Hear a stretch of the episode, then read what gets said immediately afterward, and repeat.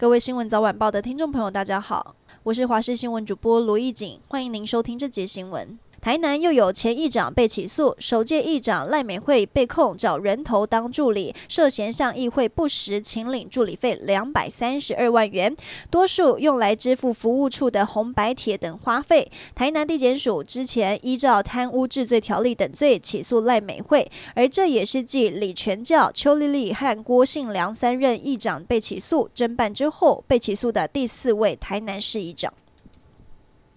中国禁台农产品再加一，台湾农渔产品成为两岸政治角力战。现在中国海关总署宣布最新禁令，输入的台湾芒果被截获检疫性有害生物大洋豚纹粉介，所以暂停进口。虽然目前已经是芒果产季的尾声，有的果农在面对中方一次次威胁，决定硬起来，但还是有芒果果农担心禁令迟迟不解除，恐怕会影响明年价格，甚至有崩盘可能性。不过，对于外销的芒果，他们也强调都经经过层层把关检验，认为中国是不实指控。新竹县竹北市又出现天坑，这次发生在光明六路和县政七街的交叉口。早上十点多，道路突然塌陷，瓦斯还有自来水管也破裂，县府架起了水线戒护。天坑旁边有一个住宅大楼新建案，建商初步调查是因为连日大雨冲刷，加上建案的止水装施做的不够完善，才会掏空地基。除了建案被县府勒令停工，建案的起造、承造及建监造人也各被开罚三万。